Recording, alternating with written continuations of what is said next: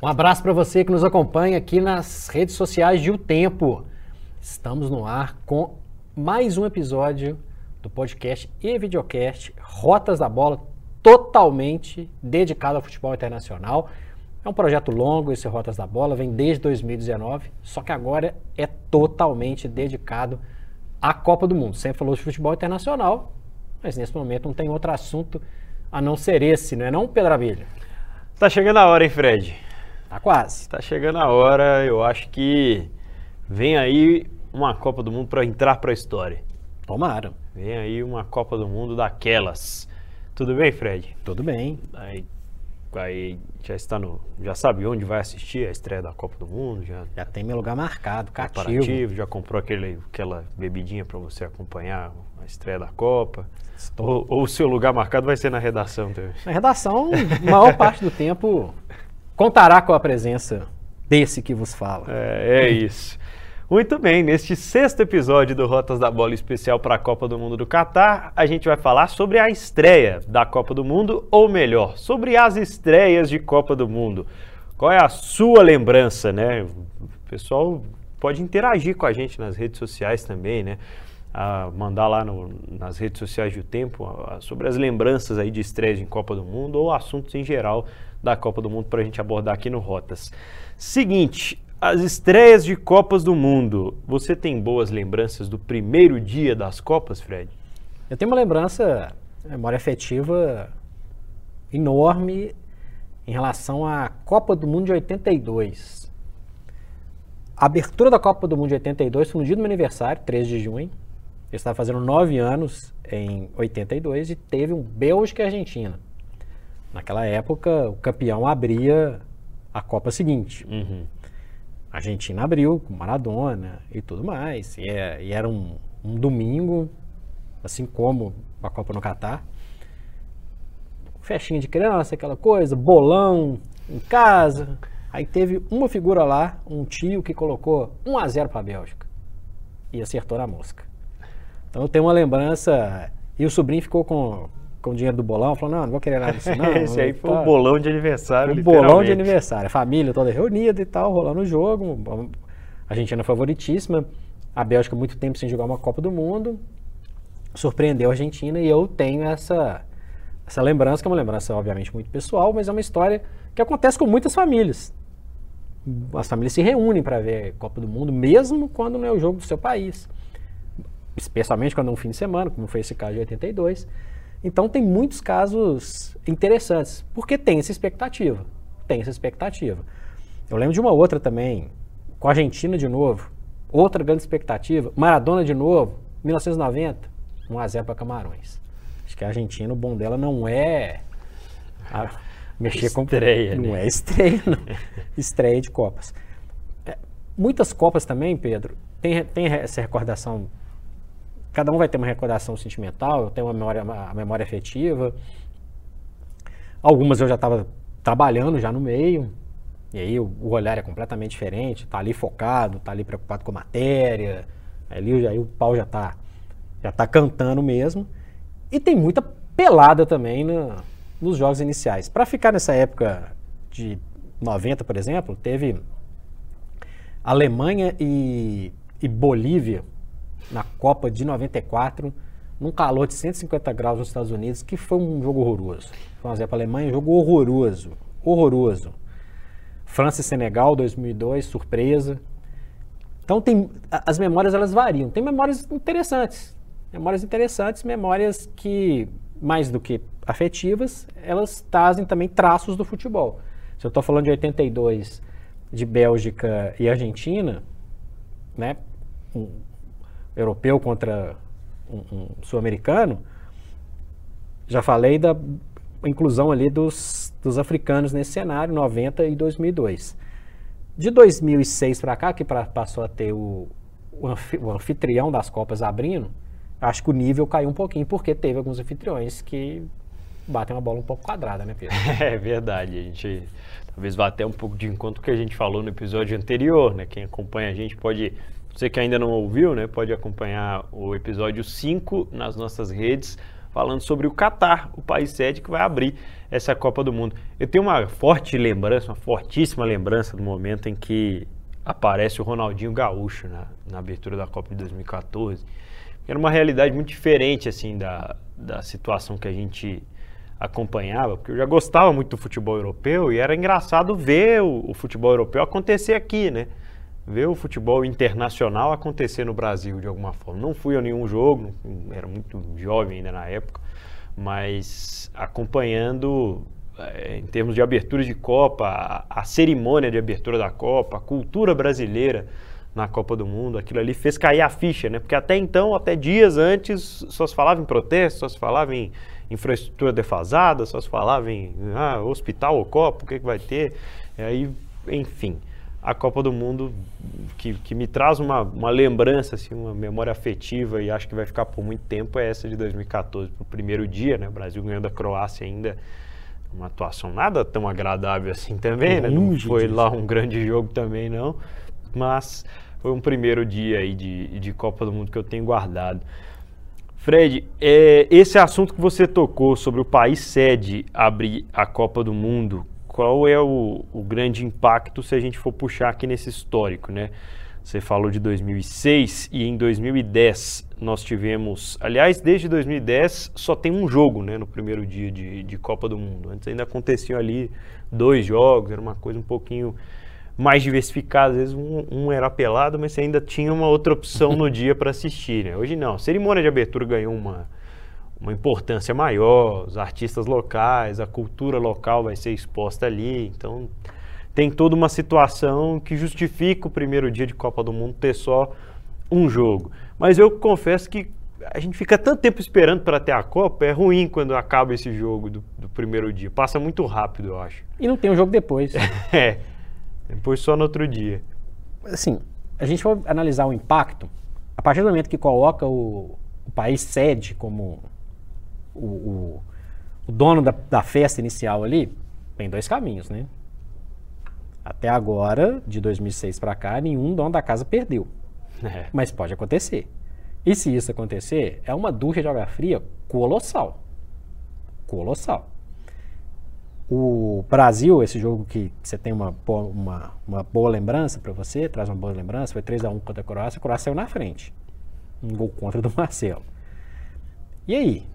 Se perde esse jogo, né, assim, o país estava em ebulição na época, mas quando a bola rola a gente sabe que a parada é diferente, mas se perde. Talvez não daria o talvez não teria nem um 7 a 1 é. né? Então acho que o impacto para o país da casa ele é grande, porque tem uma, tem uma pressão, tá todo mundo olhando, pode definir o, o, o seu caminho.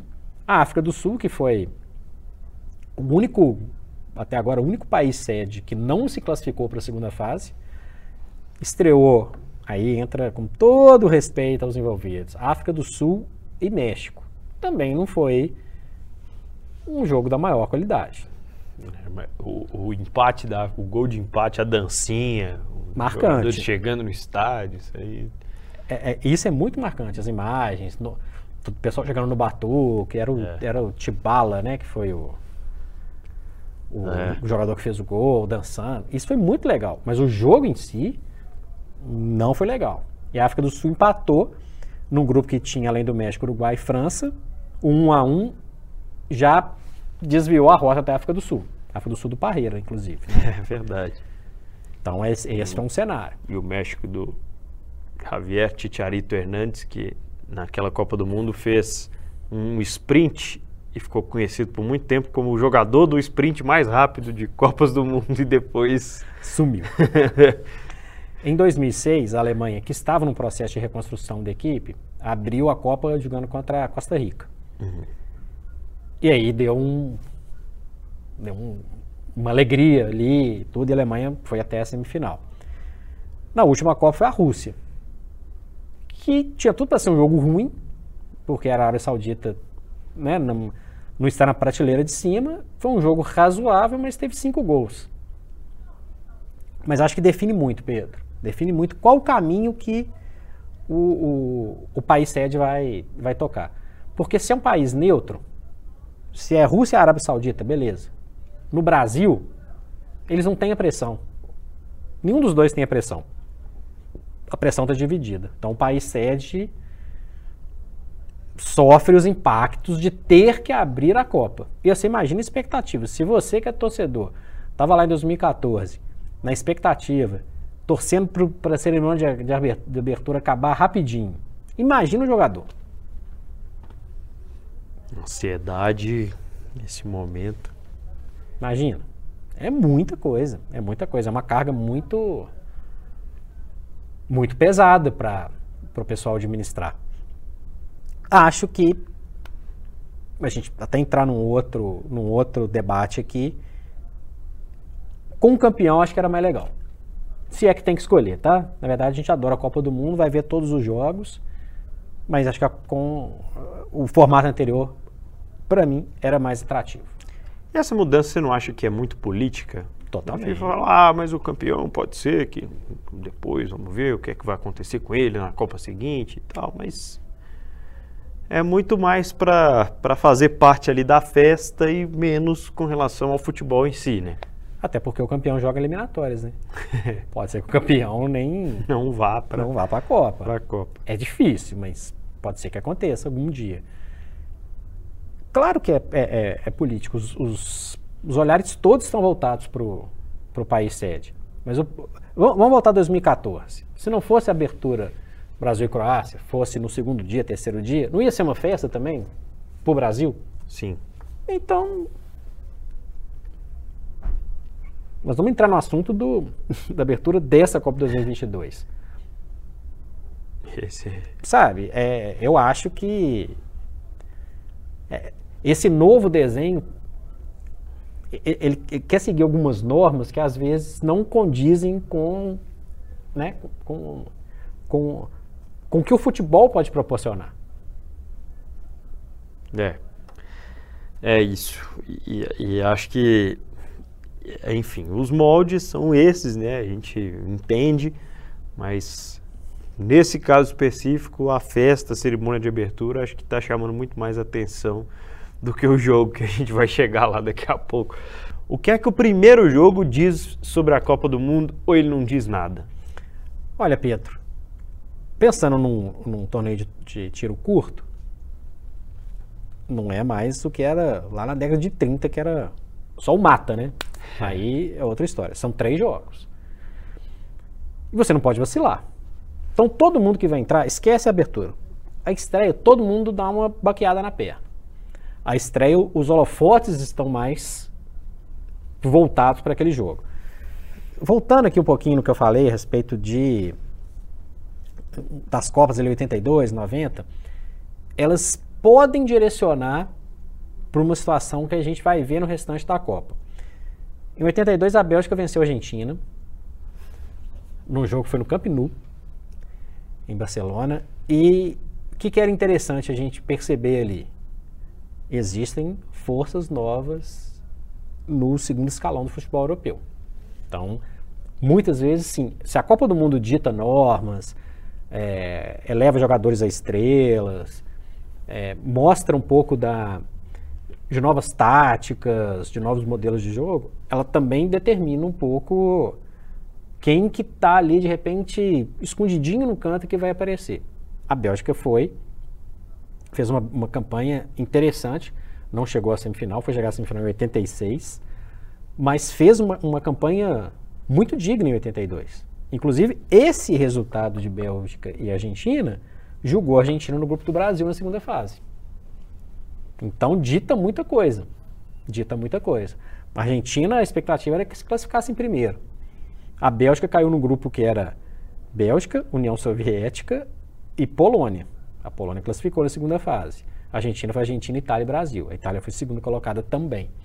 Então mudou muito o rumo ali do que seria o campeonato. E lançou, primeira vez que alguém. Você nem, nem era nascido, Pedro, e alguém já tinha falado da geração belga. Era uma tendência que estava se apresentando ali no, no primeiro jogo.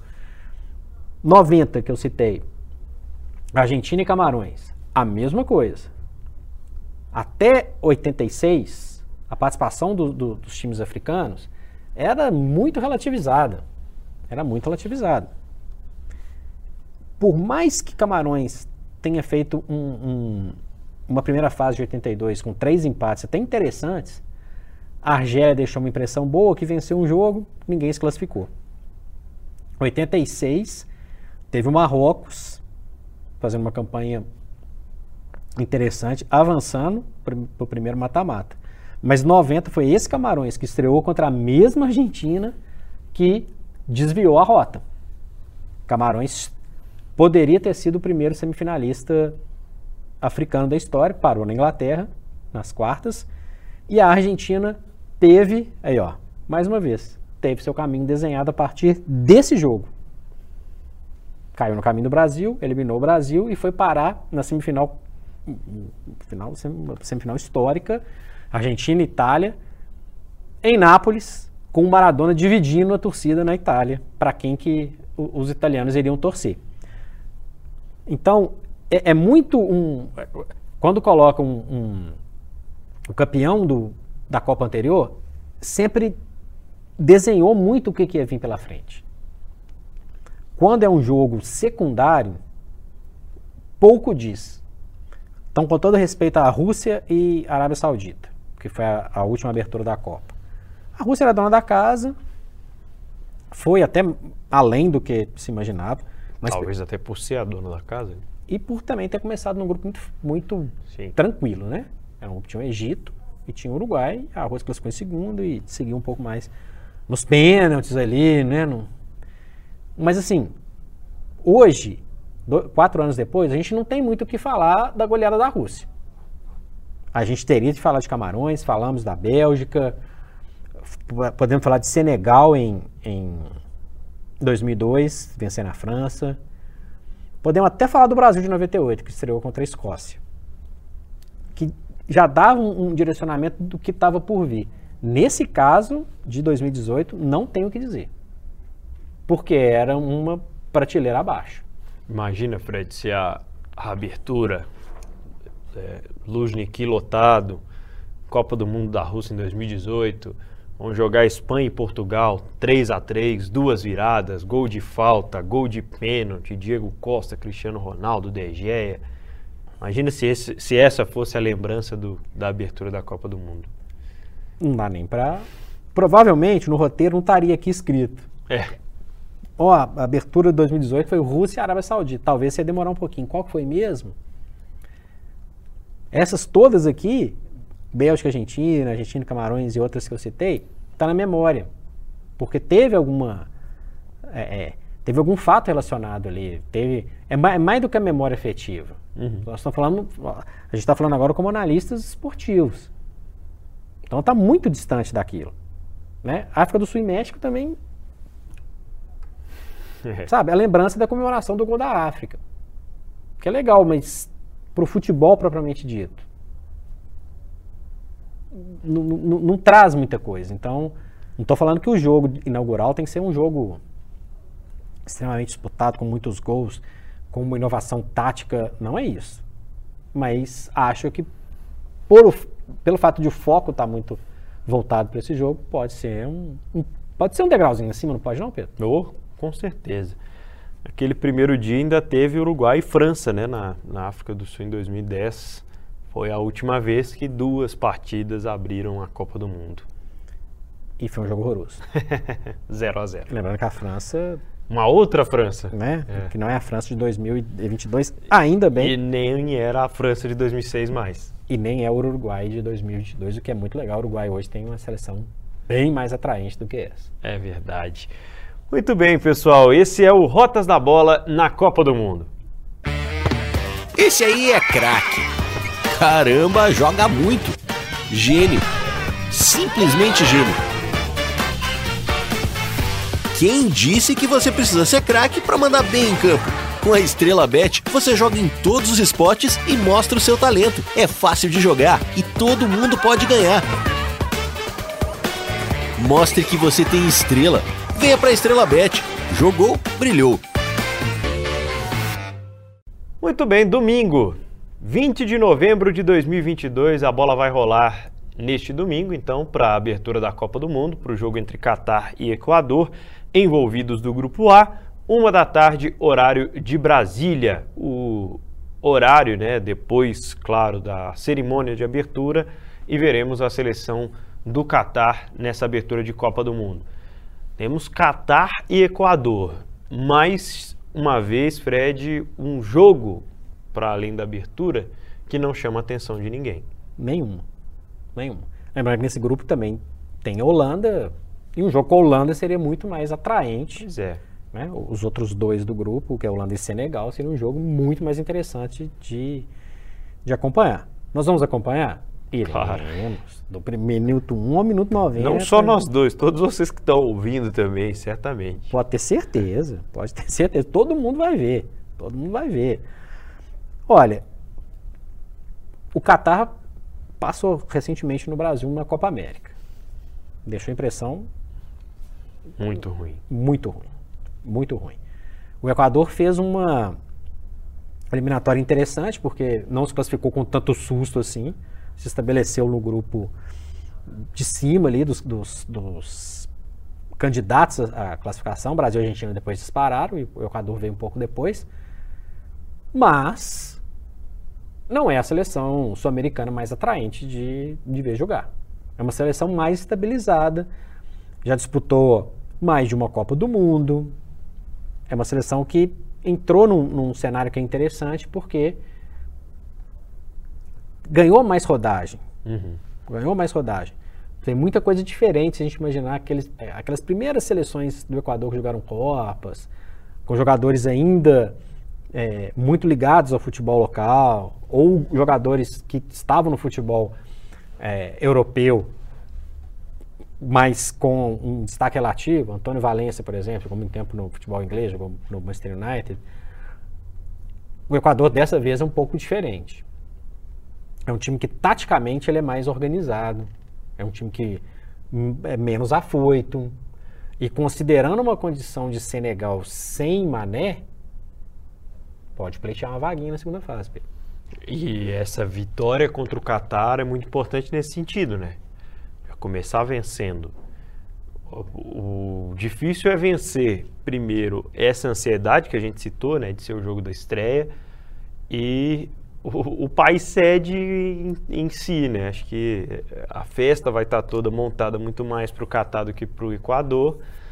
Mas a gente sabe que bola para vencer, o Equador tem de sobra. E reforço, né? Acho que é o jogo que pode definir o caminho do Equador. Se você citou aí várias vezes em que o caminho era definido com o jogo de estreia, esse jogo diz muito mais para o Equador do que para a seleção da casa. Não tem muita expectativa. Aliás, a expectativa que eu tenho para o Catar é dele igualar a África do Sul como mais um país que não vai conseguir, sede que não vai conseguir chegar à segunda fase. O, Ca- o Catar é inferior à Holanda, inferior a Senegal, com ou sem Mané, inferior ao Equador. Então, a ideia do Catar é de dar um bom cartão de visitas, Pedro, mas só. Só. Agora, por Equador tropeçar nesse jogo, É, não custa nada, né? não custa nada. Porque tem a, a perna bamba do, do jogo de estreia, tem os holofotes voltados. E aí, por Equador, seria ótimo que esse jogo não fosse a, a abertura da Copa. Era ótimo. Deixa a Holanda lá, que vai estar o foco todo nela. Estrearia ali na sua, bonitinho e tal. Não é o caso. Então, se transformou num jogo decisivo. É um jogo que pode decidir a, segunda vaga do grupo. A não ser que a Holanda faça uma presepada, nós vamos falar em breve sobre a Holanda, faça uma presepada do tamanho do mundo e não consiga se classificar ou se atrapalhe para classificar. Porque para mim está muito claro que a Holanda larga com muita vantagem. E esse jogo pode ser o primeiro mata-mata da Copa, Pedro Abílio. Olha aí, primeiro mata-mata da Copa. Então você não descarta uma possibilidade de vitória do Catar, o Catar fazer três pontos aí no, Não na descarta. fase de grupos. Porque depois eu acho que ele não vai fazer. Acho que não. A chance de ganhar um jogo é essa aí. É essa aí. Acho que, pelo que cerca a Copa, o foco do, do Qatar está nesse jogo. Porque aí ele pode pleitear até, até, quem sabe, um empate com o Senegal. Não sei, a gente não sabe o que pode acontecer. É. Então, assim, ele, tem essa noção. O, o é muito interessante para todo mundo entender. Senegal com Mané, melhor que o Equador. Senegal sem Mané, vai se equivaler. Então, se o Qatar arruma um, um empate, alguma coisa, o Senegal já não é uma montanha tão alta para escalar. Pode, de repente, pode, de repente, conseguir algum pontinho, alguma coisa que possa fazer sonhar. Para mim, uma zebra, uma zebra, o resultado normal é o Equador ganhar. Resultado, dependendo do, do, de como tiver a, a, estrutura do, do Equador emocional, é para ganhar até administrando numa boa. Sem o arboleda, né, Pedro? É verdade.